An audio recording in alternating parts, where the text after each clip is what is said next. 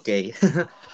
¿Qué tal amigos? ¿Cómo está todo en esta bonita tarde? Les mando un saludo desde Santiago de Chile en esta... El día 29 de agosto, vaya, se está acabando el año. Pero no en el sentido de que esté llegando diciembre, sino que han pasado ya ocho, casi nueve meses y estamos a punto de terminar y con todo esto de la pandemia, más de algunos se debe encontrar en una situación un tanto desesperada, pero a pesar de todo, es algo que podemos superar y si ya lo hemos estado sobrellevando ya ocho o nueve meses, todavía podemos seguir en lo que queda del año. Yo desde aquí les mando mucha fuerza y bueno, el día de hoy hemos venido a hablar sobre un tema que actualmente los lectores han mencionado mucho en la literatura, que es el cliché. ¿Cuántas veces hemos escuchado, no, pero qué final más cliché? O esta niña es un personaje cliché de punta a punta. O si no, vaya, esta escena no puede ser más cliché. Ahora, ¿se han preguntado qué significa ser cliché en realidad? Bueno, si pensamos la estructura fundamental el momento de construir un relato, sabemos que tenemos nuestro tema, tenemos nuestro motivo, y luego están esas piezas infaltables que le dan soporte y estética a nuestro relato, que es el tópico, o comúnmente llamado cliché. ¿Qué pasa con este tópico? Son cosas, por ejemplo, el llamado elegido o el conocido actualmente de la chica nerd enamorada del bad boy, que aquí entrenó es bastante tóxico. La Merisu, exacto. Pero la pregunta es, ¿es malo usar un cliché? Para nada. O por lo menos no abusar de este cliché. Porque, pucha, si lo ven en retrospectiva, ¿qué serían los Vengadores si en ese excéntrico millonario playboy filántropo ¿Ustedes qué dicen, chicos? ¿Están, ¿Están de acuerdo con lo que se está diciendo contra los clichés literarios? Eh, en lo personal, yo supongo que en realidad el problema no es el cliché, el problema es cómo se maneja a veces el cliché. A ver, supongamos de que estamos leyendo un libro y en el libro vamos a encontrar muchos clichés, de hecho. Ya como dijo alguien, todo está inventado, todo está escrito, solo lo que cambia es la forma en lo que lo escribimos. Entonces, si partimos de ahí, supongo que el cristiano es malo. En algún momento todo se ha escrito. Por ejemplo, en la romántica todos sabemos de que uno de los personajes y de los autores que más se nombra es Jane Austen. Ella escribe sobre romance, pero es bien específico el romance que escribe. Bueno, escribió, porque ya no escribe. Y si nos fijamos, eh, ella pone protagonistas bastante similares en todos sus libros. Pero en algún momento eso fue innovador. Y lo que ha sido innovador se ha repetido y se ha repetido hasta que se ha vuelto cansado. Bueno, cansado para algunos. Yo no me aburro de lo mismo, la verdad. y como autora, ay, sí trato de innovar, pero es bien difícil es bien difícil no apegarte a las cosas que existen porque, o sea, es lo que quieres y es el protagonista que ves como el indicado. Y si nos vamos a, la lectura, es cierto, eh, el cliché si es mal hecho, aburre, pero si no es mal hecho, como que le da un cierta plusvalía al libro tú hablabas del personaje del héroe y del elegido. Hablemos de uno de los elegidos más grandes que hay, Harry Potter. Clásico. Exacto. Harry Potter es, el elegido por perfección. Y no es que haya sido innovador en el momento que J.K. Rowling lo escribió. O sea, eh, el cliché del elegido no fue nuevo cuando ella lo escribió. Y ni lo va a ser cuando lo reformen por alguna forma de, para alguna forma de decirlo, pero seguramente con el tiempo la van a ir modificando cosas. Por ejemplo, el otro que es uno de los clichés, que bueno, uno de los personajes que cae en ese cliché, pero que a la vez eh, tú dices, eh, está encajado allí, pero no me importa leerlo porque es bueno. El Señor de los Anillos. Clásico también.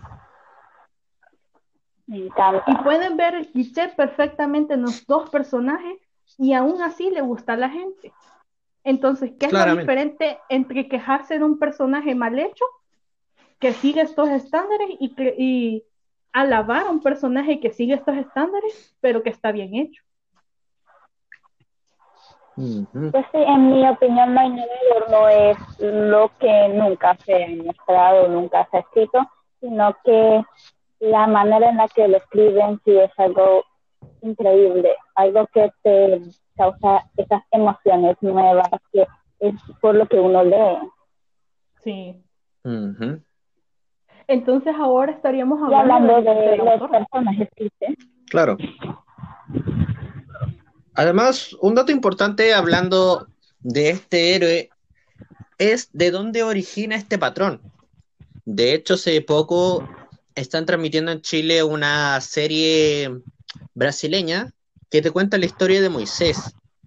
Y si analizamos toda la trayectoria de este personaje bíblico y lo comparamos con Jesucristo, estos están llegando, es decir, se apegan al mismo patrón, lo que Joseph Campbell denomina el viaje del héroe, y algo que, caracteriza a quienes escribimos sobre héroes, que de hecho mi novela tiene un héroe, y en sí lo que hacemos es retratar estos 12 estadios del viaje del héroe y acomodarlo a nuestras situaciones. Pero en general no es algo que se haya creado en este tiempo. O sea, Campbell no lo ideó. Campbell lo que hizo fue remarcarlo a través de un relato que ha existido desde hace más de 2000 años. Veámoslo de esta forma tenemos esta profecía de este Salvador. ¿Qué pasa? Nace este Salvador y por coincidencia aquel villano, por así decirlo, teme que esta profecía se cumpla y trata de asesinar a este héroe mientras es un bebé. No obstante, el bebé logra salvarse. En el caso de Moisés, yendo en las aguas del Nilo, y en el caso de Jesucristo, alertados por un ángel y sus padres viajan a Egipto. Vaya coincidencia, va a ocurrir en el mismo sector. También en el caso de Harry Potter. Exacto. Y si pensamos en el caso de Harry Potter, tenemos esta esfera que habló de este elegido, y Voldemort va a la casa de los Potter para matarlos, sin embargo no puede matar a Harry. Algo similar pasó con Faraón, que no puede matar a Moisés, y lo mismo con Herodes, que no pudo matar a Jesús. Ahí tenemos un patrón. algo que ha estado entablado en la literatura muchísimos años antes de que J.K. Rowling escribiera Harry Potter. Por otro lado, si ya hablamos del el desarrollo de este héroe, pasar las pruebas, Cristo fue tentado. En el caso de Moisés, al no estar circuncidado, él no era parte, por así decirlo, de la promesa que se hizo a Abraham. Y él estuvo a punto de morir. Y si no es porque alcanzan a circuncidarlo, él se muere. Pero esa fue una prueba, fue un momento donde él se llevó al límite para probar de qué está hecho y la sobrepasó. Algo similar podemos decir de Harry Potter cuando estuvo volando para obtener la llave o cuando enfrentó el torneo de los tres magos. Hablamos de una prueba. Y repito, esto no es un invento de Rowling, esto ha estado más desde hace dos mil años atrás. Exacto. Lo que pasa es que a veces el cliché se vuelve cliché cuando te das cuenta que es cliché. es como entre el ser y estar, o sea, entre, el pensar y, el existir. Eh, mm. No es que no se haya pensado antes, pero ya cuando lo vienes a analizar te dices, sí, ahí está. Y tienes toda la mm. razón, yo no me había dado cuenta que hasta en la Biblia estaba. Honestamente no lo había pensado.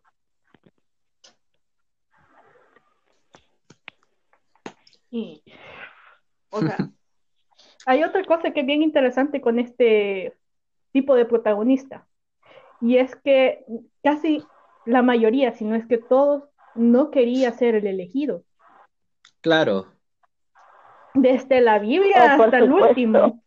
Exacto, el mismo Jesús le pide a Dios que por favor pase de él esa copa. Sin embargo, él está dispuesto a cumplir esa voluntad. Sí.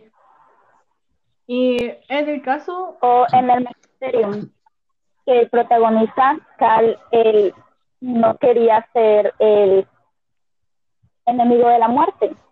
O sea, uno empieza creyendo que iba a ser el héroe que lo salva a todos y luego resulta que realmente tiene el alma del villano dentro. Claro. Así que lo que me encanta de un buen cliché es cuando lo doblan, doblan la trayectoria y uno ya no sabe qué va a pasar. cierto. Eso es bueno. Eso es bueno cuando se vuelve inesperado un libro.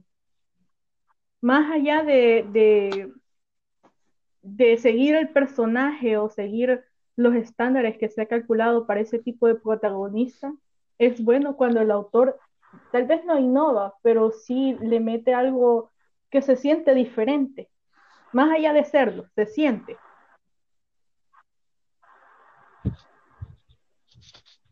Entonces, hablemos de la Merisú ahora. Merisú. Ah, clásico, otro sí. cliché. Aunque lamentablemente por algún motivo la Mary Sue es uno de ese tipo de personajes donde tiene más probabilidades de meter la pata, de Uh, estropearlo y es porque te centras tanto en que se vea genial que al final solo es un cascarón vacío, no tiene sustancia, no tiene un elemento que la haga interesante por sí misma, sino está ahí para verse cool.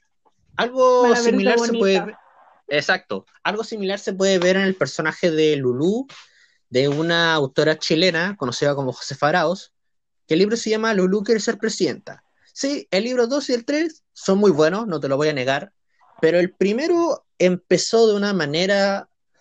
Oh, boy, ¿qué quieres que te diga? La niña está literalmente tres planas y media, y las conté, repitiendo que es la más, la más inteligente, la más creativa, la más esto, la más esto otro, y se vuelve molesto. Y lo peor es que Arauz te lo repite en más de una ocasión, en más de un capítulo. Oye, ya sabemos que la cabra tiene el ego por las nubes, pero no hace falta que te lo repitan a cada rato. Por otro lado, la beneficencia del guion. Hacer que algo salga beneficioso para tu protagonista solamente porque lo tra- la trama lo requiere, o bien porque no quieres que tu personaje se vea mal, llega un punto en que se vuelve insultante. Y en el caso de Lulu, se mandó más de un condoro y aún así los perdonazos y el factor mamá, pucha, la salvaron por solamente porque la trama lo requería. Y la cereza del pastel se centra tanto en que se vea genial que deja de lado a sus demás personajes. Onda, uno de sus personajes, Rafael, ni siquiera tiene una miserable línea. No dice nada en todo el relato. Solo lo mencionan que está ahí y lo que es peor, que lo ignoran. Y era, y esa fue toda su participación. Describir en menos de una línea que le cuesta hablar y que le tiran un papel y chao, fuiste. Se acabó. O sea, ¿qué le costaba desarrollar este personaje? Entablar una relación con Lulu, una rivalidad tal vez con el tema del presidente de curso, pero nada. Porque ese puesto era para su personaje favorito encubierto. Y eso es precisamente uno de los mayores problemas al momento de escribir un personaje, el favoritismo que le dejas. Cierto, es cierto.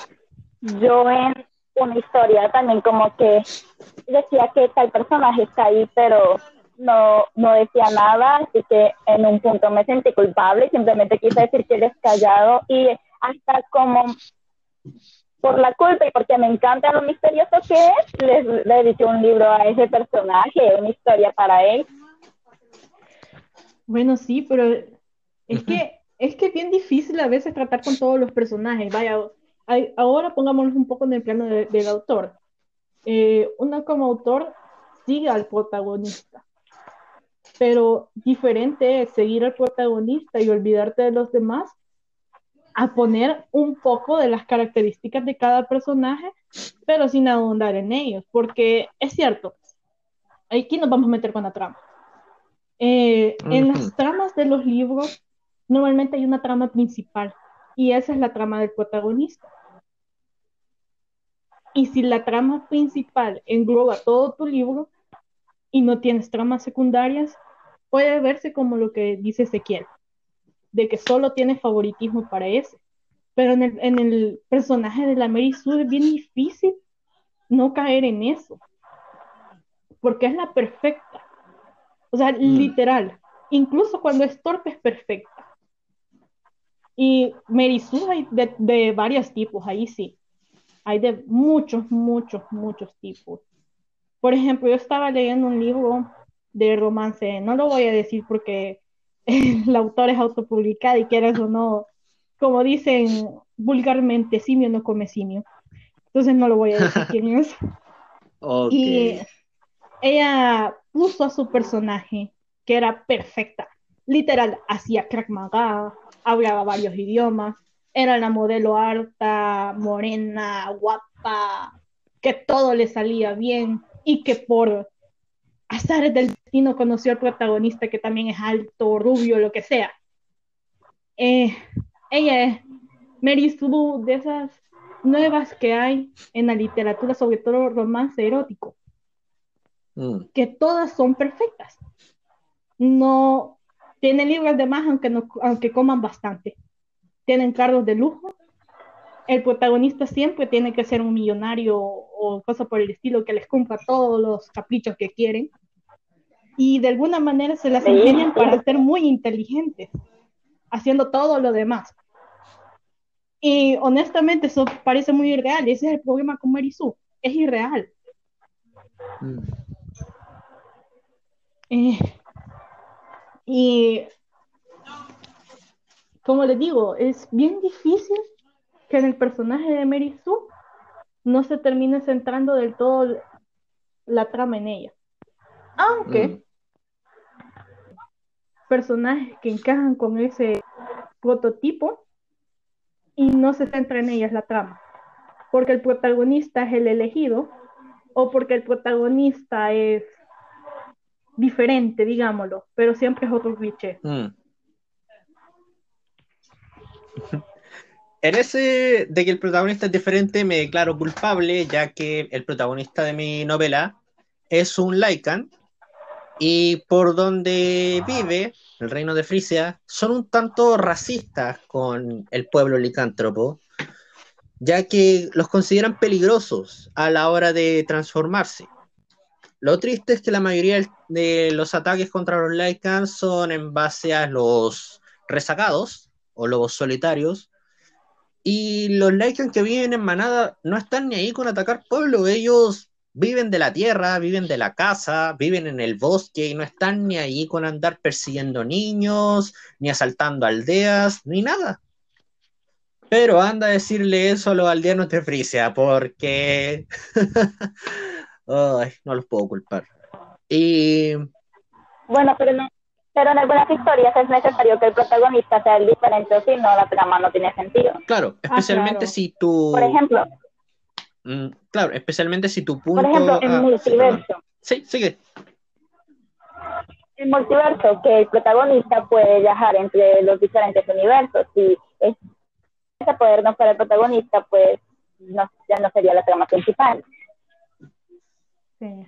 O otro ejemplo, Feral. El protagonista es un Feral de cuervo que tiene el poder de comunicarse con los cuervos y ellos le salvan la vida, son sus amigos, aunque sea la persona más solitaria del mundo. Mm. Sí. Y es que ese es el problema con, con, ese cliché que en realidad tiene sentido, pero a la vez es tan usado también que en algún momento llega uno a querer saber del común. Voy a poner un ejemplo de la literatura juvenil que es detestado por muchos, la verdad, que es el de... ¿Cómo se llama este personaje? A ver, se me olvidó, la verdad. Lo tenía en mente y se me olvidó, pero es de un libro sobre ángeles y la chica termina siendo un ángel aunque no lo sabía. ¿Qué es otro? O sea, son diferentes pero no lo saben. Y eso pasa mucho en la literatura juvenil, que son diferentes mm. y al final se dan cuenta que son diferentes, aunque al principio eran lo más común y corriente del mundo. Claro. Y en, en ese libro, lastimosamente, no lo tengo a la mano, porque si no lo dijera, en ese libro, el, la amiga de la protagonista igual no termina siendo normal, porque al final con todos los diferentes pasa algo bien curioso, no todos, bueno, no todos, hay que admitirlo. Pasa algo bien curioso y que todos los amigos terminan siendo diferentes. Por ejemplo, en esta serie de Teen Wolf, todos terminan siendo oh, diferentes. Sí, estaba pensando en ello. Sí, es que... Es, ¿En serio? ¿Todos? Sí, solo, solo queda un humano.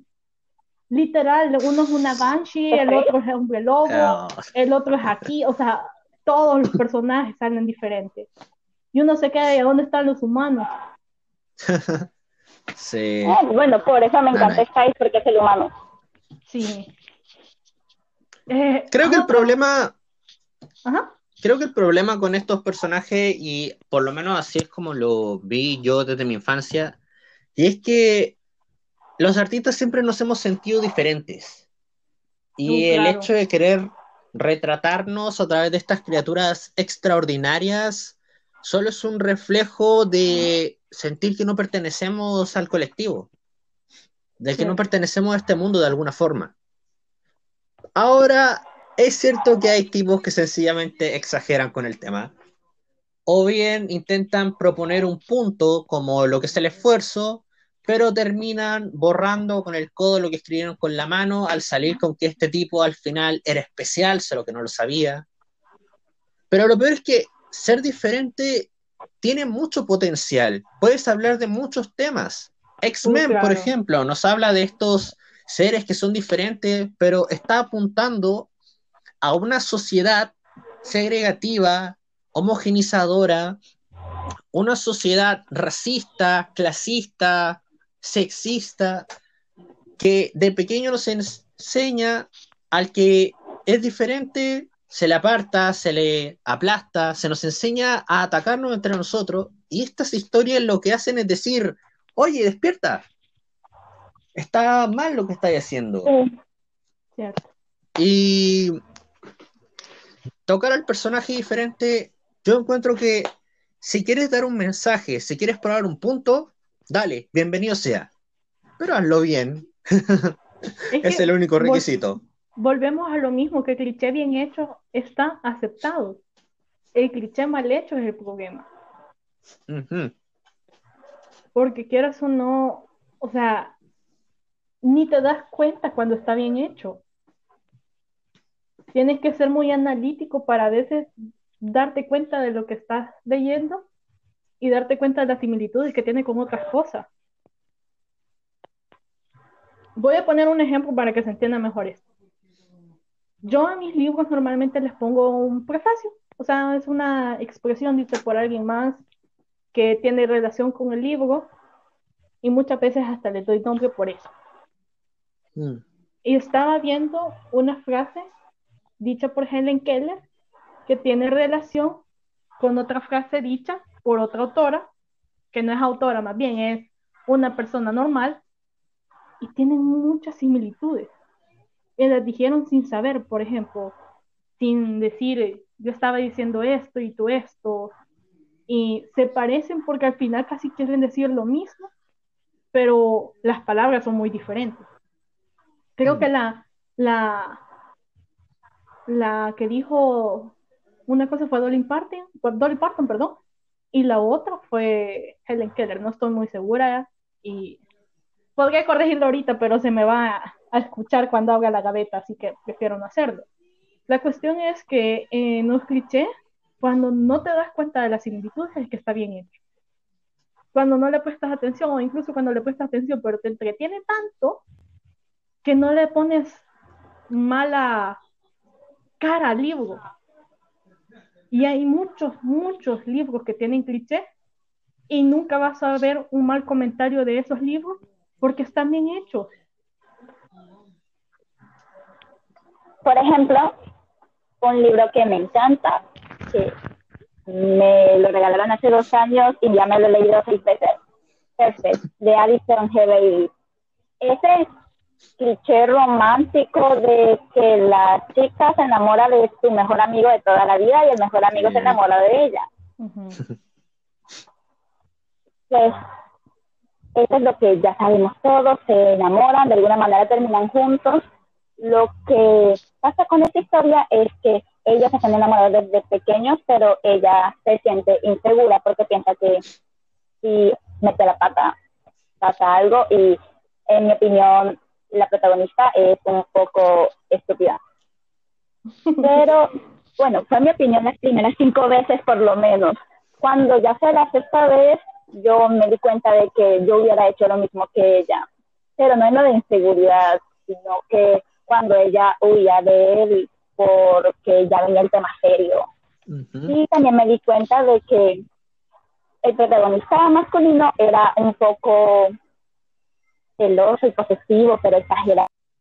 Por ejemplo, ella un día quería salir con un chico y el protagonista Noah se molestó porque ella quería salir con un chico, pero no le gustaba que ella le molestara que él saliera con otra chica. Pasa mucho. Pero aún así la historia es muy entretenida. Tanto que por eso me lo he leído tantas veces. y es que el problema con, con, con, sobre todo con el género de romance, digámoslo, porque es la verdad, de que romantizan muchas conductas inadecuadas en los protagonistas. Exacto. Porque, y bueno, y esto tiene también que ver con la realidad, de que estos personajes, cuando son reales, a veces tienden a hacer cosas que no están bien, pero sí se sienten realistas. Por ejemplo, lo que tú acabas de comentar de que te sentiste identificada. El personaje, quieras o no, aunque sea cliché, es un personaje no del todo mal hecho. Y seguramente si, si, si supiera de qué libro estás hablando, porque lastimosamente no me lo he leído, te dijera si de verdad está mejor hecho de lo que parece o no porque a veces cuando un personaje se puede identificar uno con él, porque tiene muchas características humanas, no digamos morfológicas, sino mentales, donde piensa, reflexiona, comete errores, pero sabe que son errores, o incluso si no lo sabe, al final se llega a dar cuenta, tiene consecuencias, hay crecimiento de personaje y demás. Es un personaje al final del que le puede sacar el cliché pero no te puedes sentir incómodo con él. O sea, al final es que el cliché va a seguir existiendo, no nos mintamos, sea bien hecho o no. Al final lo que importa es el protagonista, cómo esté hecho. Volvamos al elegido. Y el elegido en Harry Potter, porque, bueno, es el que más me sé yo, para ser honesto el elegido en Harry Potter, si, comenzamos viéndolo, es un niño. Pero mm. pese a que es un niño, tiene... que no sabía que, tenía magia. Sí, pero tiene mucha conciencia dentro de todo. Y sí, cumple con todos los parámetros de un protagonista de, ese cliché, pero ¿qué lo hace bastante memorable Harry Potter? Y lo mismo es con el del Señor de los Anillos que quieras o no, aunque son irreales, aunque su género es fantasía, tienen muchas cosas con las que la gente se puede sentir identificada. Pasan por problemas, sus amigos los ayudan a resolverlos, no están solos, que es algo muy importante porque la verdad es que quiero sonar de literatura está hecha para que uno la disfrute, pero para que se entretenga solo puedes hablar con otros sobre ella, pero al final estás leyendo solo. Y la mayoría de las que leen, no todos obviamente, no tienen, ¿cómo explicarlo? A ver, que tampoco estoy diciendo que todos los lectores seamos gente asocial o cosas por el estilo, que ni siquiera se podría clasificar así. Pero digamos que no tienen tantos amigos. Y con, al final te puedes identificar con ellos. Por ejemplo, el del diferente, el del diferente, es bueno porque, como bien decía Ezequiel, nos ayuda a identificarnos a todos aquellos que somos diferentes. Y al final, como decía alguien más que lo leí hace poco, el protagonista, uno lo vuelve perfecto como autor, porque uno le quiere dar todas las cualidades que uno como persona no tiene. Pero cuando mm. lees, cuando te vuelves lector y lo lees muy perfecto, no te llega a, terminar de encajar la novela. Porque tú mm. quieres leer a alguien que está como tú, independientemente de, si tiene magia, si tiene superpoderes, si tiene alguna capacidad especial o lo que sea. Quieres a una persona que se vea o se sienta más bien como tú.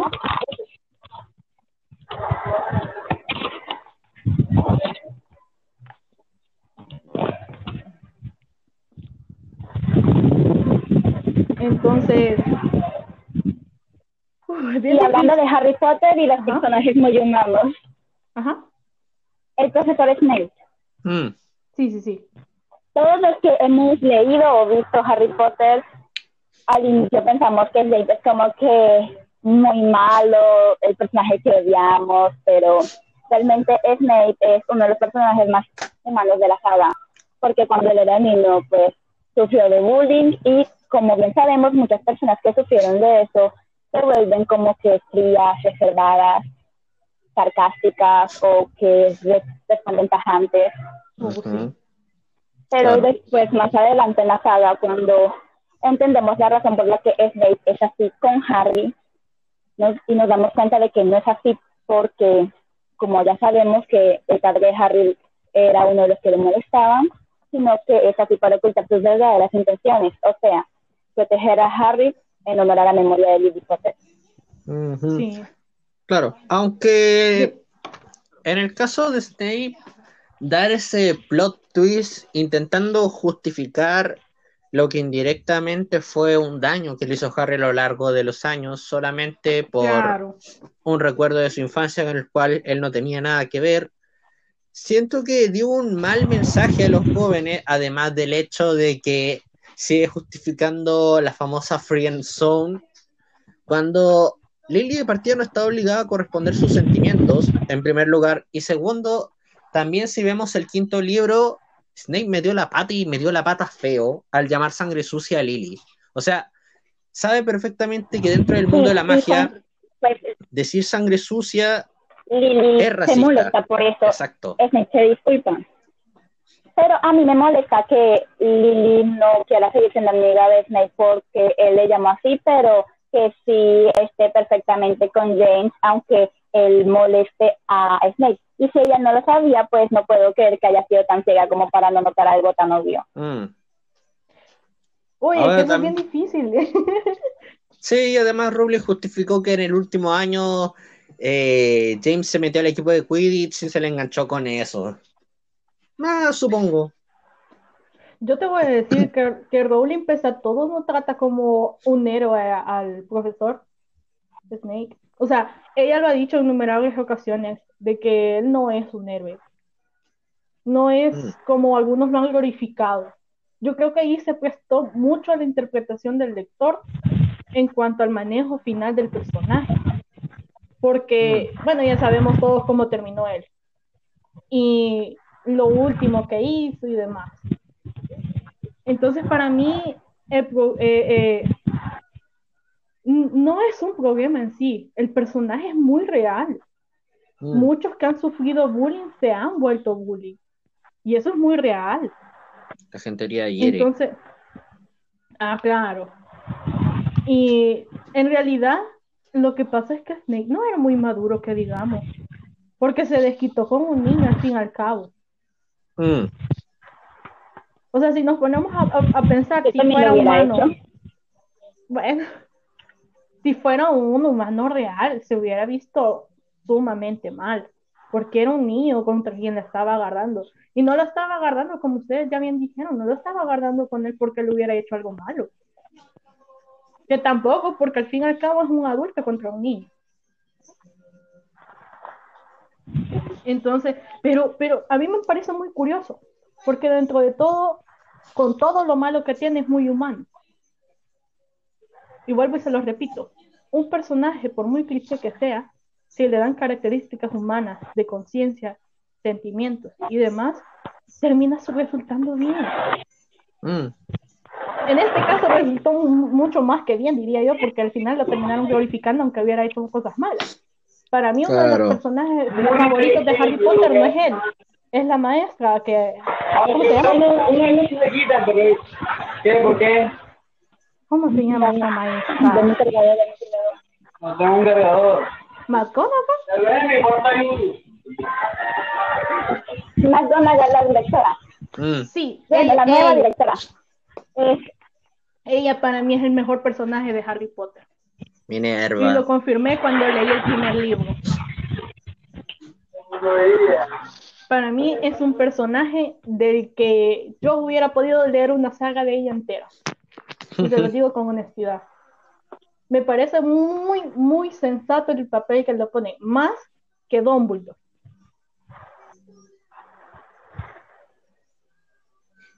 Y curioso porque en realidad ella no es cliché de todo. ¿Perdón? Yo al inicio ni siquiera sabía el nombre de McGonagall, entonces simplemente decía la profesora gato porque ella se transforma en gato. sí. Clásico. Y desde el principio es un gato. O sea, es increíble que desde el principio haya usado esa estrategia Rowling para relatar el gato allí, en el murito. Pero, repito, ella para mí, uff. Ojalá hicieran una saga de ella de cuando era joven o yo qué sé, después. Pero lo dudo, porque de hecho creo que ya zanjó bastante la historia Rowling con el último libro de Harry y no creo que lo retome. Mm. Sí, aunque ese tampoco estuvo tan Mi hermano tiene la esperanza de que hagan una saga de los hijos de los del de Oro. O sea, ¿perdón? el legado maldito pudo haber cumplido ese rol, pero yo creo que, el, hecho de... lo hicieron como un epílogo y a pesar de todo tiene cosas interesantes. Sí, se equivocaron en muchas cosas. Tal vez en el tema de formato, aquí actualmente no se lee mucho obra de teatro, no se lee de manera muy común a Shakespeare, así que tal vez no hubiera enganchado de la misma forma, a pesar de que leer obra de teatro tiene la ventaja de ser más ligero y va directamente al grano, a diferencia de, un, de una narrativa donde cual tú puedes darte pausas al relato para sentarte a escribir monólogos donde los personajes reflexionan o describir sus sentimientos, que si bien no está mal, pero a diferencia de la obra de teatro, van directamente al hecho, lo cual hace la lectura más ligera y más ágil, por así decirlo. Y que ahí estaba en obra de teatro le dio cierto toque particular. Ahora, sí, convertir Harry Potter en Volver al Futuro fue una mala idea. Muy mala idea. Pésima. Pero el tema de la hija de Voldemort no estuvo tan descabellado. Ahora tal vez el hecho de que jugaran con el villano sorpresa otra vez no fue tan inteligente porque ya el truco lo sabemos de memoria. ¿Sabes cuál fue el problema para mí? De que en realidad no estaba planificado dentro de la dentro de los siete primeros libros.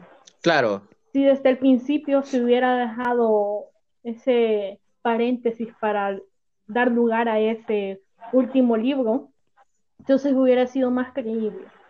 Claro. Si, por ejemplo, desde el principio nos hubieran dicho que alguien estaba embarazada, de que se habían metido entre ellos, si hubiera habido alguna idea de que de verdad tenían algo, porque en, eh, en los libros y en las películas no se ve. O sea, bueno, Narcisa. Narcisa, va, perdón, Bellatrix era le da la muerte a Voldemort, así que si él le decía que tuviera un hijo para mantener el legado de los Marvolo, él lo hubiera aceptado. No, perdón, de los Riddles, hubiera. Realmente sí lo tienen. Más que nada por lealtad. Realmente se lo tienen este Voldemort le quiere conservar su legado y le pide a Bellatrix tener un hijo con ella. Eso lo mencionan alguna vez en los libros, pero nunca muestran al hijo. Claro. No, pues es que las películas no mencionan varias cosas. Esa es otra cosa de las adaptaciones. En las adaptaciones, independientemente de quién sea la casa productora, si es serie o, o película, no mencionan todo. Mm, Yo a veces me pongo a preguntar si le quitan re- la realidad de la esencia a la historia. Porque ya hay historias donde dicen, uy, es mala. La película, digo. claro. Y el libro lo lees y no es tan malo, solo fue una mala adaptación.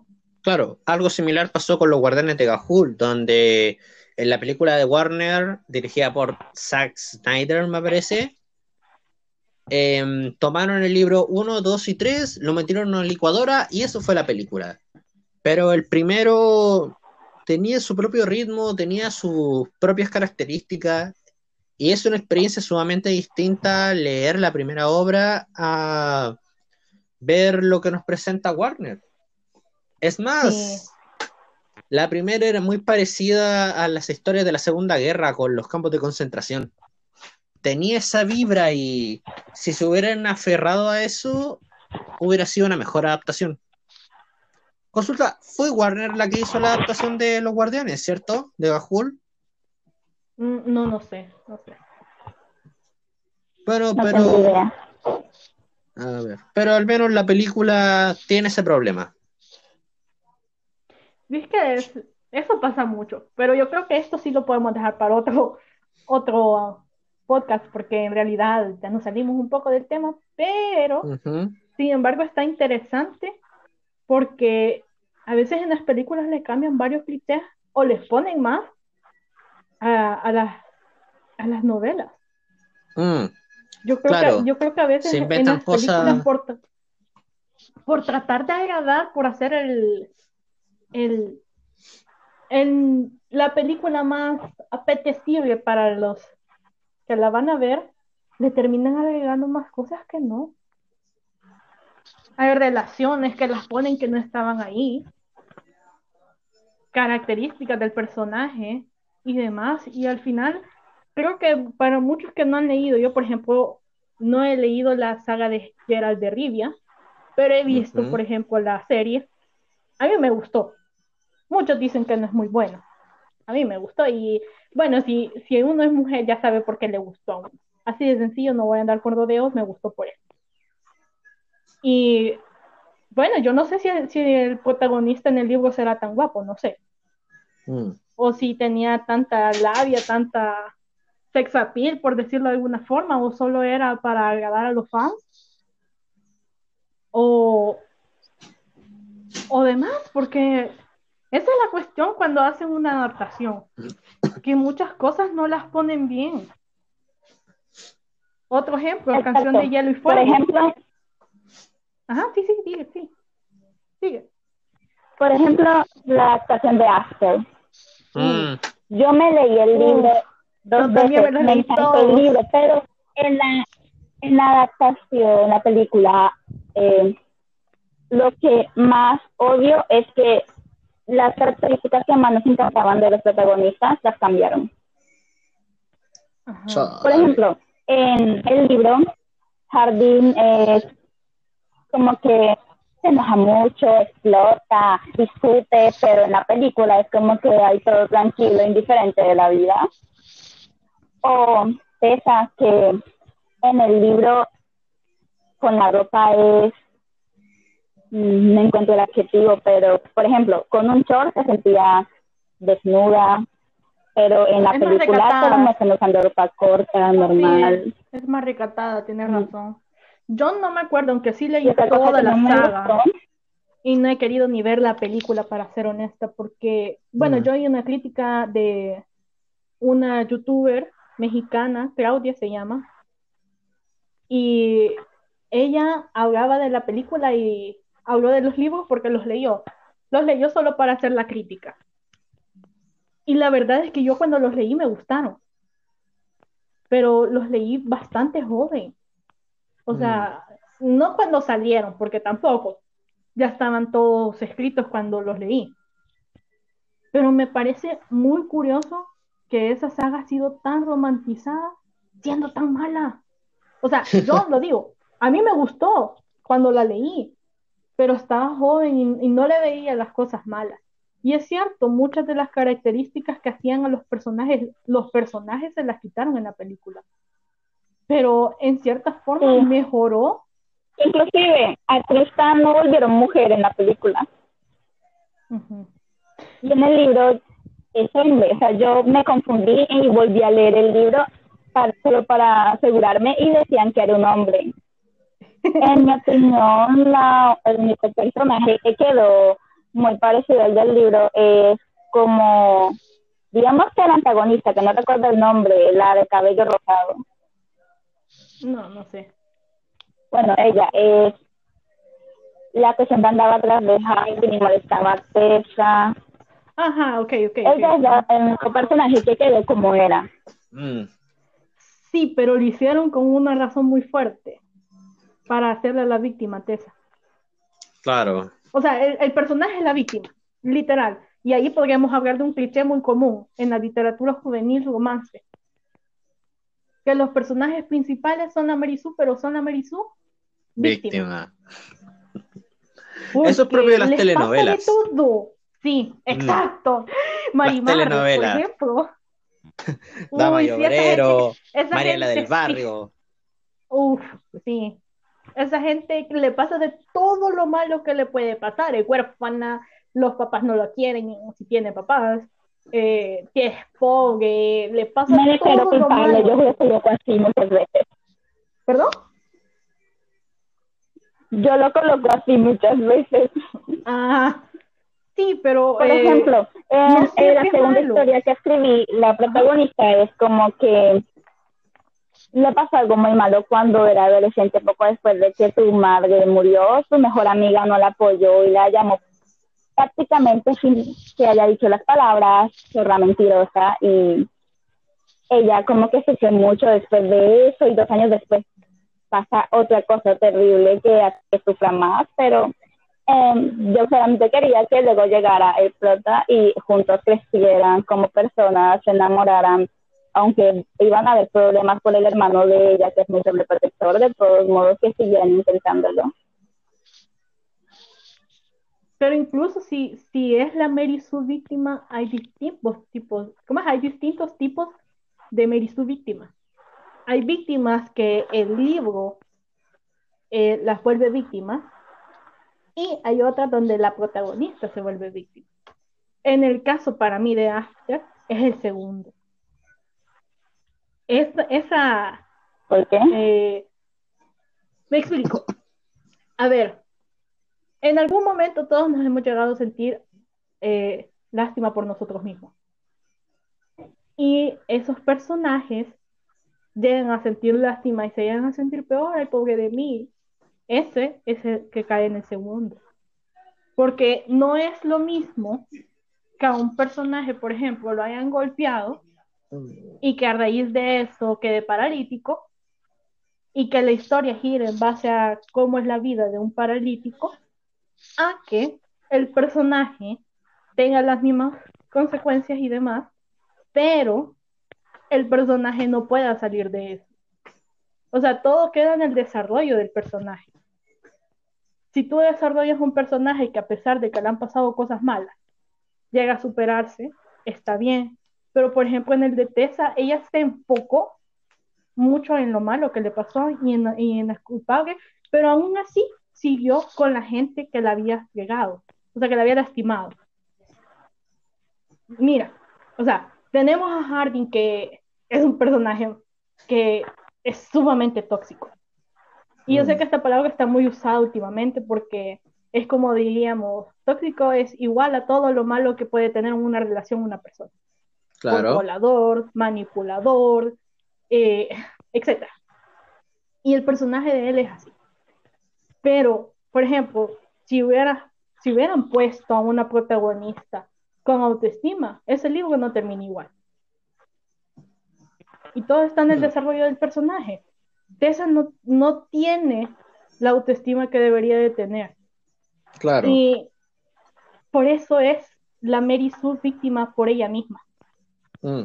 Porque al final eh, es, un poco difícil de explicar, porque aquí creo que estamos hablando ya de psicología, ya no ya no tanto de cliché, Claro. sino de la psicología detrás del protagonista.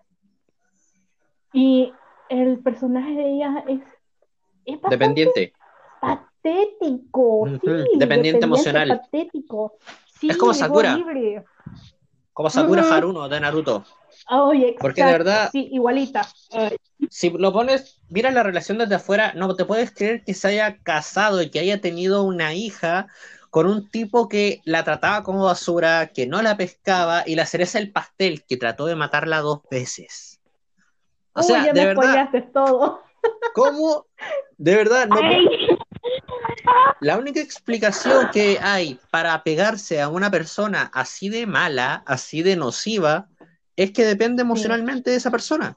Si no está esa Claro. persona, no se siente válida, no se siente con peso, con importancia.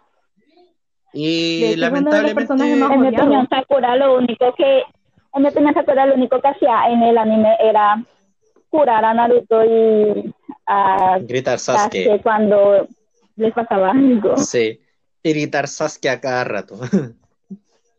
Ay, no. Yo creo que es uno de los personajes más odiados del anime. Lo peor es que tampoco es mal personaje. Es su patológica dependencia a Sasuke. Te creo ya cuando Sí, tenía eso es 12, cierto. 13 años, era adolescente, pero ya después cuando una mujer adulta, dale. Quiere Yo no entiendo cómo es que llegan a quedar juntos. Sí, esa es la cuestión. Incluso Esa hasta Rock, hasta Rock Lee era mejor pareja para, para ella, si un día hubiese querido tener familia, pero no Sasuke. La única razón por la que esos dos están juntos es por un polvo en una novela que ni- aparte ni siquiera es canon. Y es porque había que mantener el legado Uchiha. Porque Kishimoto se le metió con los Uchiha y no lo soltó. Su favoritismo por ese clan ay, arruinó Naruto. Bueno, lo bueno es que solo se ve el final, porque yo, por ejemplo, que solo he visto hasta la quinta temporada, o sea, la que tiene Netflix, solo he visto hasta ahí. Sé lo demás que pasa porque, ah, ¿cómo no darse cuenta, la verdad? Pero Claro. eh, yo digo que hasta más o menos la primera, o sea, la primera parte de Naruto, no Naruto, ¿cómo se llama la segunda? Naruto Shippuden. Esa, esa. Hasta ahí creo yo que hubiera sido aceptable los sentimientos de Sakura por Sasuke. Hasta ahí. Porque como tú dices, era una niña, no había madurado, estaba demasiado encaprichada con él. Exacto. era un capricho, era un capricho sin sentido, porque ni siquiera la, la última parte donde se vieron es la única forma que puedes decir que Sasuke llegó a sentir algo por Sakura. Y ni siquiera Y eso, así- un gracias por todo no vale nada. Lo único que le dijo fue, Pero- Sakura, pero- gracias por todo. Y Pero más o menos pudieras decir que, que sintió algo, aunque fuera agradecimiento. Exacto, Pero- pero, no amor. Pero nada. Pero nada, o sea, ¿de dónde? ¿De dónde sacó esa idea Sakura? Y de ahí, o sea, para mí, no, Sakura tuvo que haber quedado sola. Claro. Hubiera O si sido querían- mucho mejor. O si querían inventar un romance, debieron haber hecho un arco de redención decente para Sasuke. Yo, por ejemplo, todo el tema de Danzu lo hubiera adelantado antes de Pain, lo hubiera tirado, pero a Sasuke lo hubiera dejado prisionero. Y está tratando de asimilar que a Itachi, Itachi hizo todo eso por el bien de Konoha. Y entre medio de la pelea por Pain, con Pain, Sasuke muere. Muere defendiendo a Sakura, intentando hacer algo decente. Y luego de eso, ya, ok, Pain revive a todos. Y él siente que la venganza lo hizo tocar fondo. Y ahora que tiene esta nueva vida, necesita empezar de cero. Y no sé, se va de viaje. Y ahí inventar algo para que empiece a acercarse a Sakura, pero acercarse como corresponde. Algo similar se puede decir de Naruto y Hinata, ya que no tienen un lazo concreto a lo largo de la trama. Incluso antes de su batalla con Neji, tuvieron esa pequeña interacción donde le dice que a él le gustan las chicas raras y ella lo toma como un cumplido. Y pudieron después, más adelante, desarrollar juntas, no sé, citas, ir a comer ramen, o que Naruto se tomara en serio su sueño de ser Hokage y entendiera que no es solo ser el niño más fuerte, sino que también saber de política, saber de historia y, no sé, que Hinata lo ayude a estudiar. Algo así, cosas pequeñas donde interactúen, se forma un diálogo. Pero no, confórmate, confórmate con un eh, polvo en una novela, Jay. Hay, hay un problema bien grande en Naruto, que está hecho para niños. Y cuando uno lo ve como adulto, le hay todas las fallas. Lo mm. mismo pasa con Harry Potter. Yo Harry Potter lo he leído ya de adulta y para mí no tiene cinco estrellas, no es el mejor libro de fantasía infantil. Sí, o sea, eh, no te está dentro del promedio. Un poco fumada, estaba un poco fumada cuando pensó que un niño puede mejorar a un adulto que ha trabajado mucho tiempo en la magia. Ese es el problema mayor que tengo con Harry Potter, que dice, es el elegido, ok, pero el elegido no significa que va a ser buen mago, no significa que va a ser bueno en lo que hace. El elegido solo es el elegido. Claro. Entonces, ¿qué, qué me realza mucho las cualidades Harry Potter no fue el mago maravilloso. Sí y no. Realmente quién era eh, buena en lo de la magia. Hermione. era Hermione. Harry Potter era un mago promedio. Sí, pero dentro de todo su promedio era mejor que muchos niños. Ese es el problema de que al fin y al cabo era un niño cuando comenzó la saga. Era un niño que no podía superar a muchos adultos, porque es un niño que va aprendiendo, que ni sabía que existía la magia. Claro. Entonces al final, cuando, cuando vemos lo de las pruebas, vaya, pongamos ese ejemplo. Cuando vemos lo de las pruebas, él las pasa todas con ayuda de Hermione y Ron, ok. Y sí, los dos tenían sus cosas que los hacían pasar las pruebas más fácilmente, por decirlo de alguna forma, pero incluso así siguen siendo niños que no entienden la magnitud que puede llegar a tener una, una persona con experiencia. Y qué fácil le salió todo. Es como el Deus Ex Machina en, en la literatura. Mm, claro. Todo se le facilita al, protagonista, exacto. Conveniencia como un niño, como un niño le ganó a un adulto. Esa es la cuestión. Y ahí, ahí sí te podría ver que hay un mal desarrollo del protagonista cliché. A ver, ¿cuál, es, cuál era que el protagonista que era también al, al estilo Harry Potter, pero lo hicieron bien? A ver, no me acuerdo. No me acuerdo, pero es que no lo he leído tampoco. Hay muchos libros de los que yo puedo hablar y no los he leído. Lastimosamente, leer cuando uno se vuelve autor se vuelve más difícil. Y esto, bueno, no sé si, si, si se, se, cumple para todos o no, porque no lo sé. Pero yo, por ejemplo, este año he leído muy poco. y yo tengo una lista de los libros que he leído este año y son puros de leídos. pasa, es cierto, pasa. ¿Sabes qué dice que cuando uno llega a cierta edad ya no le puede gustar más música porque crees que todo lo que se ha hecho después es malo.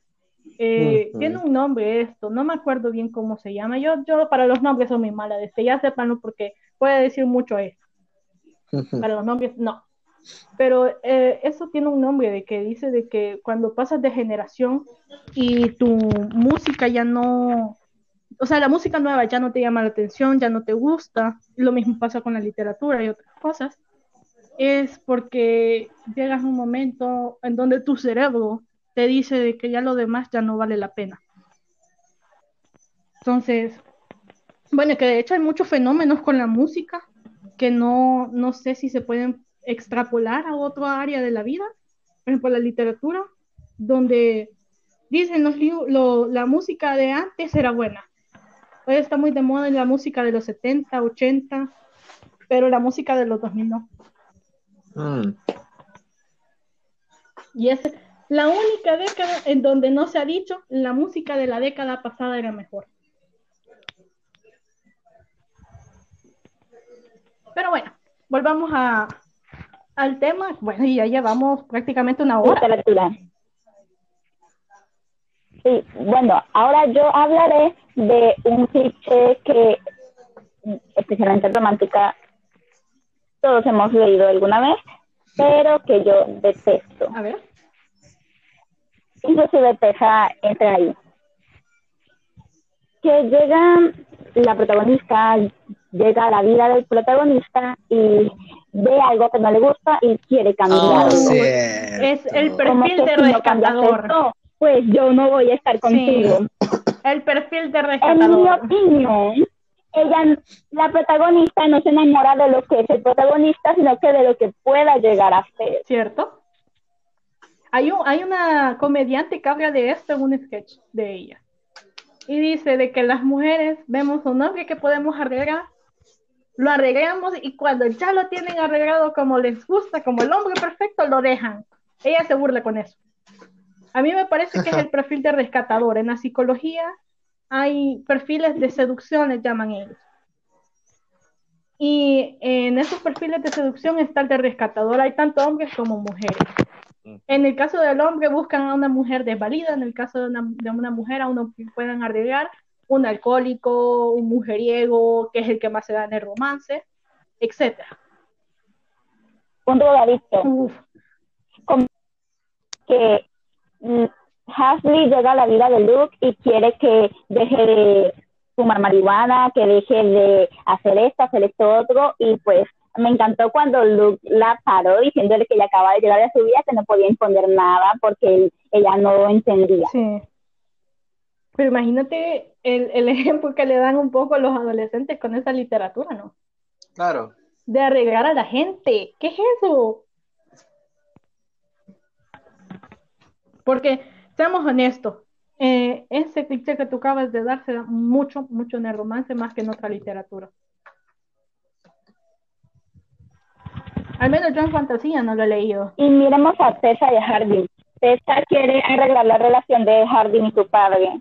Yo, si hubiera sido Hardin, yo hubiera dejado a Tessa y me hubiera dejado de ella lo máximo Ellos se tuvieron que alejar, sí. Porque que alguien llegue a mi vida y quiera arreglarla. Porque es que si ella quiere cambiarlo, es porque no le gusta Pero es que es. de hecho la mayoría de gente que ponen en ese volado son gente que no, no tienen su vida resuelta, por decirlo de alguna forma. Mm. Porque ves, ves a Y- Tessa y ella se cree perfecta un poco. Tiene la universidad en donde es buena, eh, su familia al principio la quiere, la estima mucho, tiene un novio que se apega a los parámetros de perfecto, por decirlo de alguna forma, y al final va perdiendo todo eso por tratar de arreglar al otro y porque quiere sostener una relación que no da. Entonces, eh, por, por el otro lado tenemos a Harding, que como dices tú, es un chico que, que tiene muchos problemas.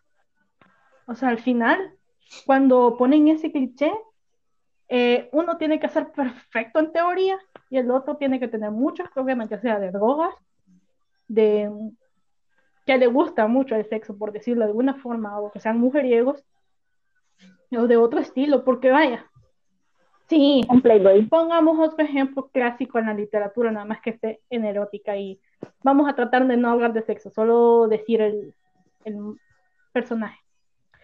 El caso de Christian Grey. Yo creo que este Claro. todos lo sabemos y en esta novela hay más de un cliché en los personajes. Mm. Está la chica Mary que logra cambiar el personaje y que es única, diferente, en el sentido de que solo ella puede hacer que él se enamore. Y ese es otro cliché, que solo la protagonista ha logrado hacer que el protagonista se enamore. Y, y él es un millonario, porque, vaya, los millonarios en la literatura romance erótico abundan. Literal, hasta les ponen en Mm. los títulos millonarios. Justamente estaba hablando de 50 sombras de Grey con mi hermano hace unos días. Él me dijo que en su opinión Anastasia era una zorra porque si no, no hubiera aceptado ese trato con Christian. Que ella solamente quería... Pero algo de razón tiene, algo de razón tiene. Porque a, a mí me lo proponen y yo digo no. O sea, seamos sensatos. A una mujer promedio como la pintan a ella de santa no, no va a decir que sí. A menos que sea reprimida. Claro. Exacto. Y, ay no, con el cliché de él se me hace uff. Porque vaya, tenemos que lo quieren rescatar. de su vida horrible en teoría. Porque digo horrible en teoría porque alguien puede ser como él y no vivirlo mal. Ejemplo, Iron Man. Iron Man es un hombre rico que le gusta también eh, tener sus aventuras, digamos así, que no se especifica mucho en las películas, es cierto, pero casi el mismo tipo de personaje es, uno bien hecho y el otro no, claro. Mm. Pero si te, si te pones a pensar, tienen muchas similitudes, no digamos en el plano de BDSM, porque no, ahí sí no, pero sí en otras, son un poco egocéntricos, ayudan a las personas, no digo que no, pero tienen el ego bien inflado, eh, tienen sus cosas particulares y demás. Pero el personaje de Iron está bien formado, está bien hecho, tiene un desarrollo aceptable. Y el personaje de Christian Grey no. Él solo está como, Anastasia, eres la única que puede cambiarme, ayúdame porque quiero salir de esta vida que en, teoría le debería de gustar, pero no. Y mm. ese es un problema con los rescatadores que quieren arreglar la vida de otro asumiendo que no les gusta. Ya te digo yo que tú puedes vivir siendo egocéntrico, mujeriego y demás y te puede gustar y no necesariamente tienes que cambiar. Ser mujeriego es algo malo porque la sociedad lo dice y porque estás jugando con los sentimientos de otros. Pero ¿y sí qué tal si eres sincero con todos y les dices, no, yo solo quiero esto? Está en, la madurez de la otra persona aceptar que solo debe de ser eso. Por ejemplo, en, en de nuevo a meter psicología. En las personas que tienen relación eh, meramente sexual, no romántica, eh, está bien tenerlas no está mal. El problema es cuando la gente cree que puede creer o hacer que la gente quiera más que eso. Y ese es el problema con Anastasia. Que al mm. final no acepta que él fue realista desde el principio y le dijo lo que quería. Y ella quería más. Sí, es cierto, la, historia tiene más que solo eso. Estoy, estoy de acuerdo que es agarrar solo una cosita y dejarla de, del todo. Pero para mí ese es el problema con, e, con este clase de, de protagonistas, que tratan de cambiarle mm. la vida a los demás, asumiendo que tienen algo malo. Y la verdad es que no todo lo que es malo para la sociedad tiene que ser malo para ti. Y como mm. uno es el que dirige su vida, si le das las características de un protagonista viéndolo desde un lado humano, creo yo que no podrías hacer eso. Es el perfil muy, es muy parecido a lo que Rebecca Sugar termina retratando en Steven Universe y que la saga de Future al final termina demostrando lo nociva que puede terminar siendo para, la, para esta persona. El querer siempre andar a... ¿Mm? ¿Qué cosa? Yo no me vi Steven Universe, yo me vi Steven Universe y la película, no me la he visto. Claro. Así que, se spoilers, por favor. No, tranquila, no hay mucho, excepto que sabemos que Steven siempre quiere ayudar a los demás. Pero por supuesto. cuando tiene sus propios, él también tiene sus propios problemas y ¿quién lo ayuda a él?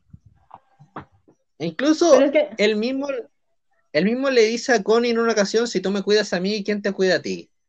Y el problema con los rescatadores es que siempre quieren estar ayudando a otros, que si bien no está mal, pero al final del día se terminan descuidando a sí mismos y como Anastasia se empiezan a meter en quilombos que solo le hacen que daño. No puede manejar, sí.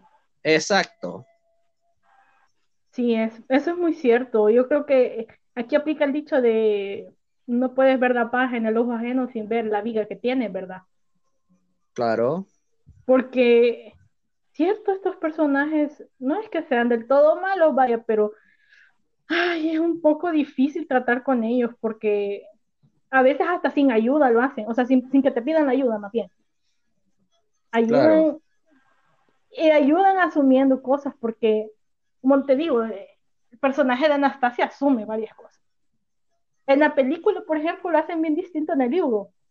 Yo me acuerdo que tú... De hecho, en el libro tenía más criterio. Sí, aunque tenía la diosa interior, que, uff, cae mal, pero tenía, tenía un poco más sentido la idea de por qué Anastasia deja a Christian.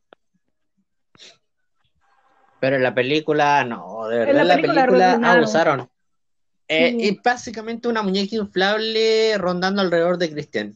Incluso cuando le muestra el cuarto, en el libro le dice, ah, entonces si tienes voluntarias, ¿para qué me quieres a mí? Le para los carros de una. Pero en la película solo le dice, ¿eres un sádico? Y después calladita. Fue como tan, dale, ¿qué te costaba? No, tanto. Sí, y el final fue muy criticado porque no se apegó al libro. En el libro ella se ah. da cuenta que no puede cumplir con la expectativa de él de ser una sumisa a la de esa forma, que a ella no le gustó, no le llamó la atención, no le excitó y demás. Y por eso es que lo deja, pero en la película no dice, no especifica. Dicen que está enamorada y que no simplemente se molesta y se aleja, pero sin mostrar por qué. Claro.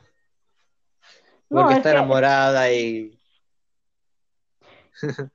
o sea, arruinaron peor la, la, ya, ya era mala, porque hay que aceptarlo. Christian Grey y, Anastasia no tienen buena trama. Pero ya era mala y la, la, empeoraron.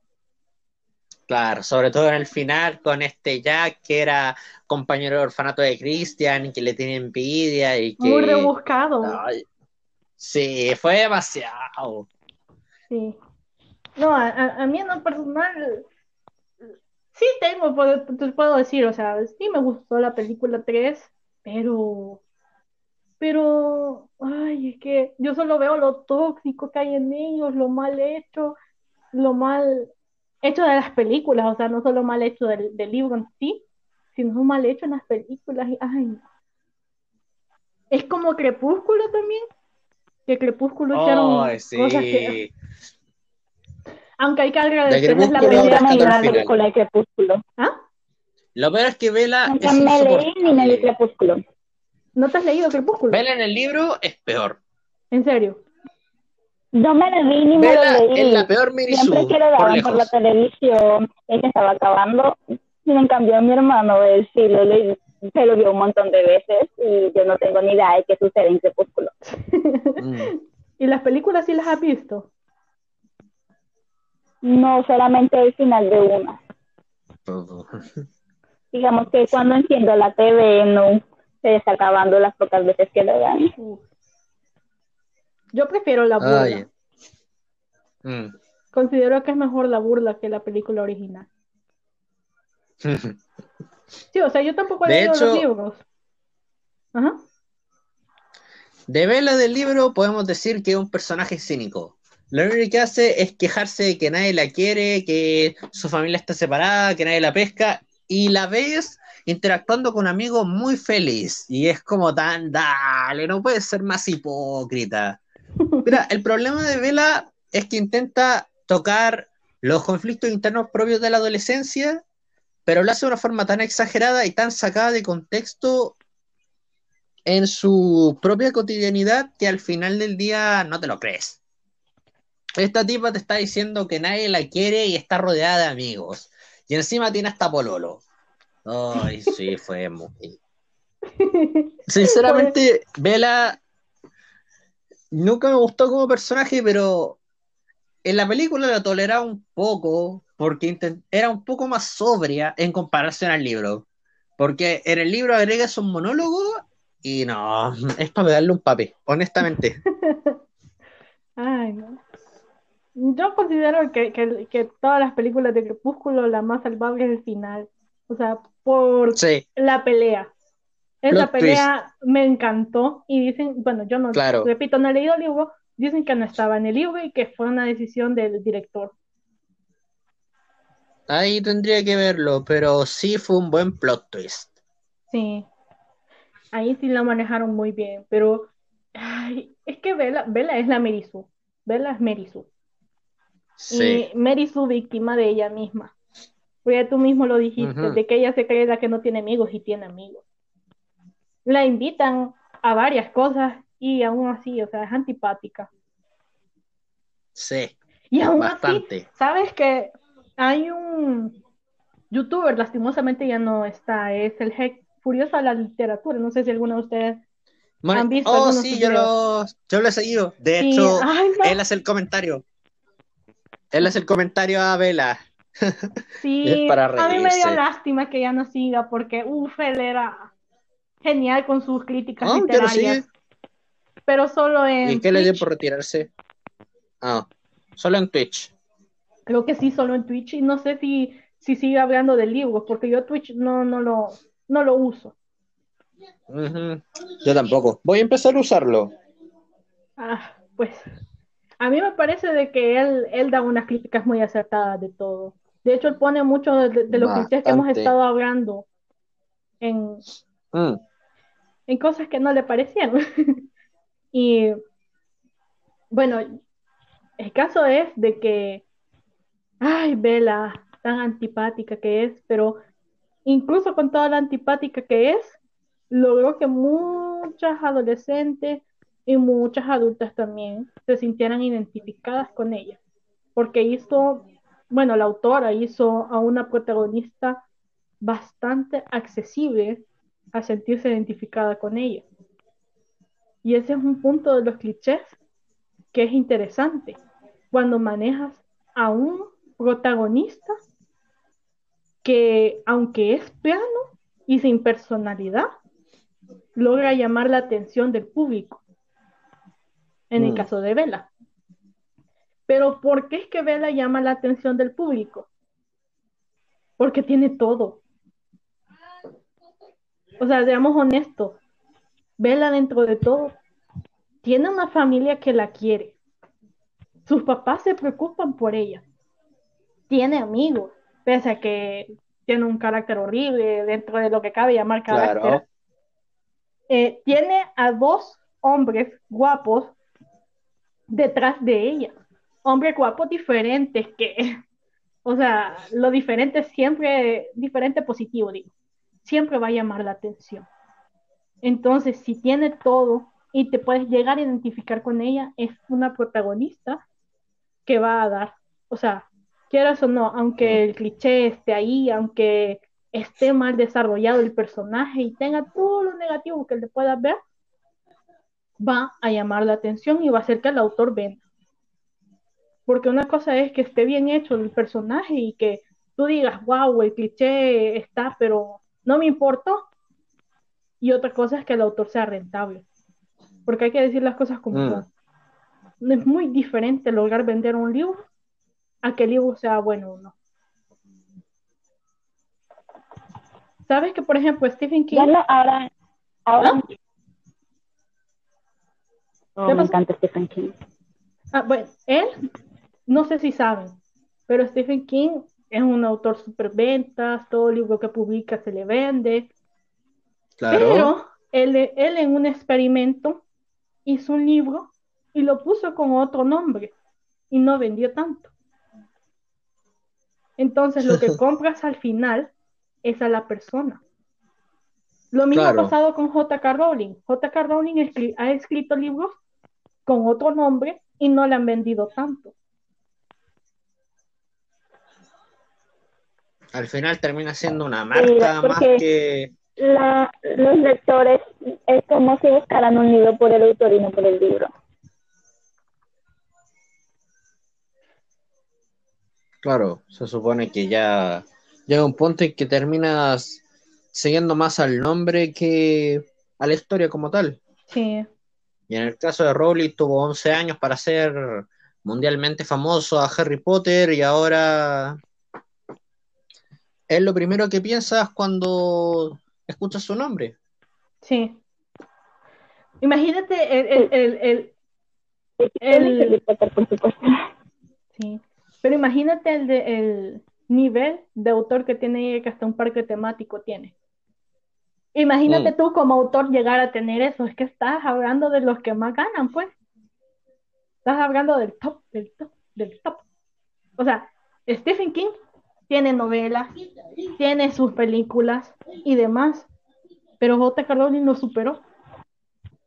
Esa mujer Mm. literalmente ya no tiene por qué escribir, ya gana sin hacer nada. Claro. Sí. Y quieras o no, todo autor sueña con que su obra sea conocida, ya sea gratis o no. Alguien ponía en Facebook. Y me Stephen King, ¿Ah? eh, hablando de Stephen King, Ajá, sí, un sí. libro que realmente que realmente no se terminó como libro, La Cúpula, Ah, y que sacaron una serie y yo me vi la serie, a mí me encantó, mi hermano no se la pudo terminar, o con mi primo, no recuerdo, y que realmente cancelaron la serie, bueno, cancelaron como tal, no porque ya la habían terminado, sino que la quitaron de todas las plataformas porque el público pensó que iba a haber una cuarta temporada. En mi opinión, lo tonto es pensar eso. Pareciera que al final quedara abierto, pero si hubiera cuarta temporada sería la misma historia que pasó en las temporadas anteriores. pero es que ese es el problema también con, con las adaptaciones que hacen mucho fanservice. Mm. porque la adaptan tanto para que el público esté feliz y el público al final quiere un final, a la, la redundancia, que Así que Es Stephen feliz. King se molestó por esos comentarios e hizo que quitaran la serie. es en serio. Por suerte yo me la terminé a tiempo. Uy, que sí, no sé qué esperaban. Que mostraran cuando el huevo soltara una nueva cúpula y que todo lo que pase dentro de la cúpula nueva sería lo mismo que pasó en la cúpula anterior. Uy, pero qué, qué, qué, qué personaje más curioso es Stephen King. Definitivamente. Mm. Mira que quitaron una serie solo porque te dieron malos comentarios. Bueno, sí, o sea. Bueno. Pero igual, o sea. eh, no sé, ¿qué, qué dicen? Ya llevamos una hora, 20 minutos más o menos. 28. Por aquí tengo una hora 29. Sí. Entonces, no sé, si quieren, hacemos una conclusión final. Sí, yo creo que sí. ¿Quién comienza? Mm. Puedes empezar tú si quieres. Sí, Tal vez claro. podamos hablar de un último cliché antes de terminar. Ah, ok, ok. Perfecto. última. Último cliché. Pensé en Eva Drau, Ava Drau, cuando habló de llegar al hotel y que solo queda un cuarto con una cama. Ah, Eh, precisamente- y la pareja de amigos que todo el mundo está chipeando van a tener que dormir juntos. Oh, claro. Y pueden pasar muchas cosas. Bien Ay. conveniente, ¿verdad? Bastante conveniente. De hecho, es gracioso en el caso de Nanatsu no Taisai, Ajá. donde Suzuki Nakaba puso en esa situación una Van con Jericho, que es la niña que está enamorada sí, es de él, cierto. pero Van nunca la pesca. Yo quería Y que eso se cumpliera. Ay, pero es que Van estaba enamorado de Elaine Ah, Sí. no, a mí ella no No me gusta. Así que, A mí ella no me gusta. a mí me encanta Elaine. No, a mí no. Es que sabes que yo tengo problemas con todo aquello que parece muy infantil y en el caso de ella parece una niña con un hombre adulto y no me Aunque gusta una Es por ser un hada. Es que es un a pesar de que es una Y me encanta el momento Sí, en que sí. le salieron las alas. Sí, pero, pero te repito, o sea, yo sé que es monada, yo sé que es ficción, pero no deja de tener algo de 700 años? pedofilia. Sí, pero dentro de Mm. todo su imagen es de niña, es de Loli. Claro, Y las Loli, quieras o no, está hecha para hombres fantasías que les gustan las niñas. Exacto, entonces tengo, tengo un serio problema Exacto. con eso, la verdad. A pero cuando Sí. se enamoró de era una niña. Sí, no, yo estoy de acuerdo que no es una niña y, y demás, pero uf, no, así que mm, mm. no termino porque vaya, si, si pusieras al revés, se siente extraño, porque incluso en, el- en- en Mm. ese mismo anime ves a Rey con la gigante Claro, y no te pones a pensar en que él es un niño porque no se ve como un niño realmente. A pesar de que tiene más de Sí. tiene más de 700 años. Incluso Diane, ¿cuántos años crees que tenga? Ay, ella sí. No recuerdo, pero ella tiene muchos años y cuando yo se conocieron, ella sí era una niña. Ella era una niña chiquita, sí. Pero se supone que los gigantes no envejecen igual que las personas normales. Claro, que los humanos. Dijeron que Arlequín y Diana, eh, un día un humano les regaló sopa y como que lo que ellos se sintieron días después realmente fueron años porque fueron a la aldea y encontraron al nieto de ese humano. Sí. Sí, entonces sí, por eso te digo, pero incluso el rey Hada no parece un niño. Entonces, mm. solo si te fijas, solo las mujeres ponen esas cualidades de que parezcan niñas. Y ese es el mm, problema conmigo de, ese, de ese tipo de personaje. Mm. Bueno, ahora un cliché que me encanta, el Isekai. Isekai, Crónicas de Narnia, el Isekai por excelencia. A ver, a ver, a, ver, explíquenme ese. Cuando eh, los quedan atrapados en un mundo distinto. Ah, ok, ok, ok. Como Narnia. Cruzas el ropero y llegas a este mundo mágico. Sí, sí, sí. O como Uy, pero uy, pero ese personaje, ¿cómo es ese? Ese cliché sí me llama la atención. De hecho, siempre he querido escribir una historia de fantasía que lo tenga. Sí, saber cómo se mm. llama, ¿verdad? Pero sí, sí, sí, sí, siempre lo he tenido en mente. Porque hace unos meses me leí un libro que es Isekai, se llama La Casa de Cristal, escrito por un tal Charles Stross, y pues el protagonista, Robin, acaba de despertar, pues se borró la memoria él mismo. Se un hospital a que le borraron la memoria.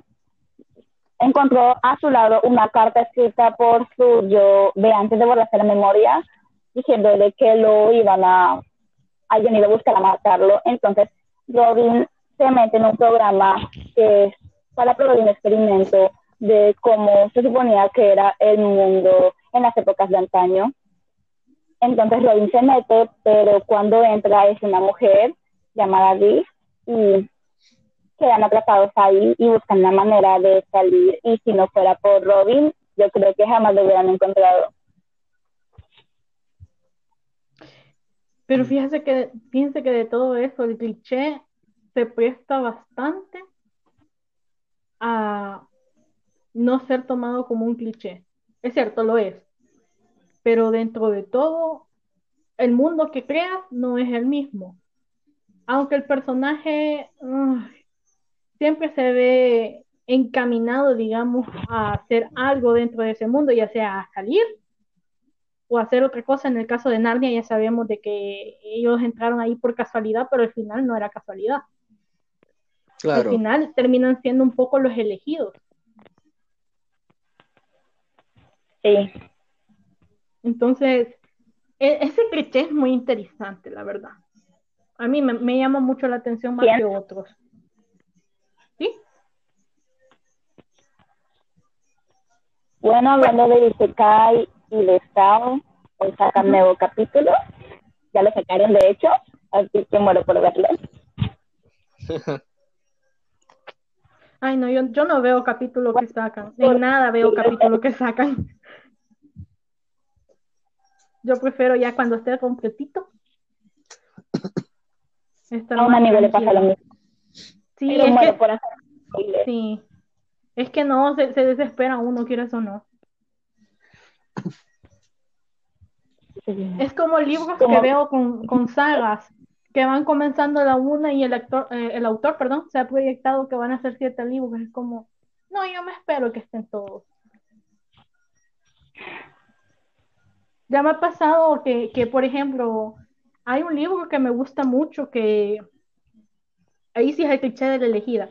Se llama La Reina Impostora.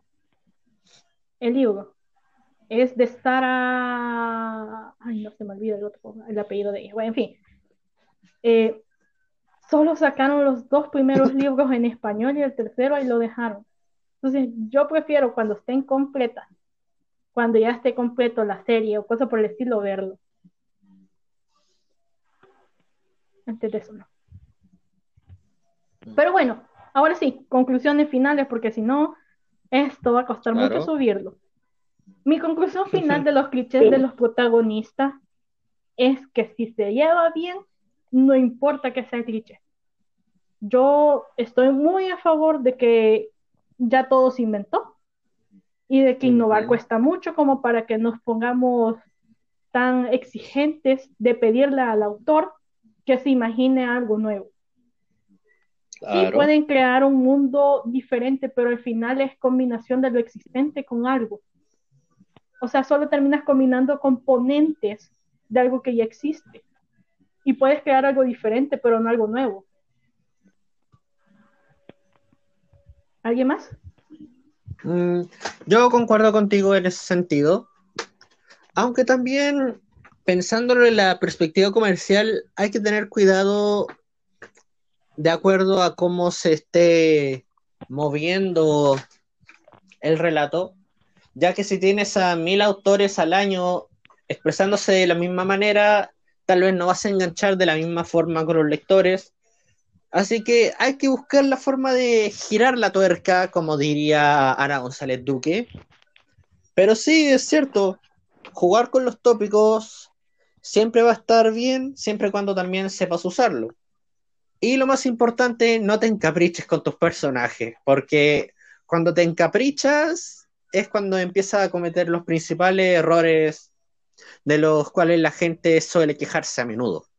El Isekai, por ejemplo, de lo que más se quejan de este tipo de relato es que te muestran un mundo sumamente grande, pero terminas conociendo un espacio súper reducido, la nada, y en el caso de Japón está el tema de los harems, donde todo termina siendo rollos amorosos del protagonista con fulana, mengana y la flaca del frente y la historia se descuida.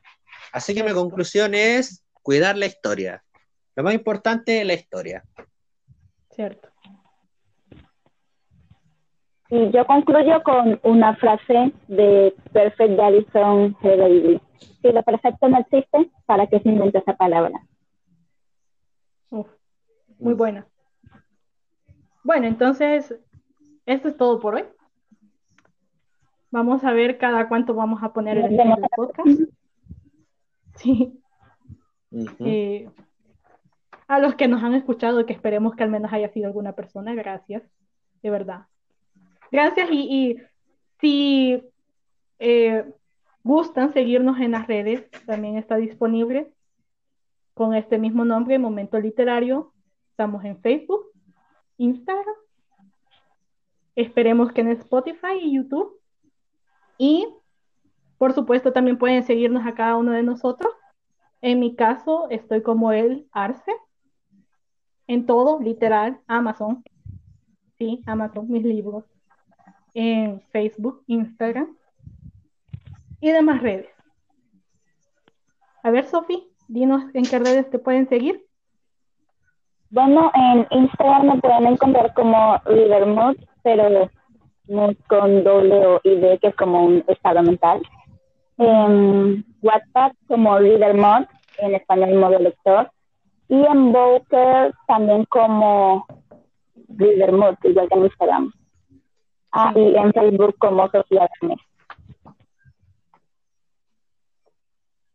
Em, claro, en mi caso me pueden encontrar en Facebook como Armin Valentine, en Instagram como Armin Valentine Relatos y en WhatsApp como AB Chile.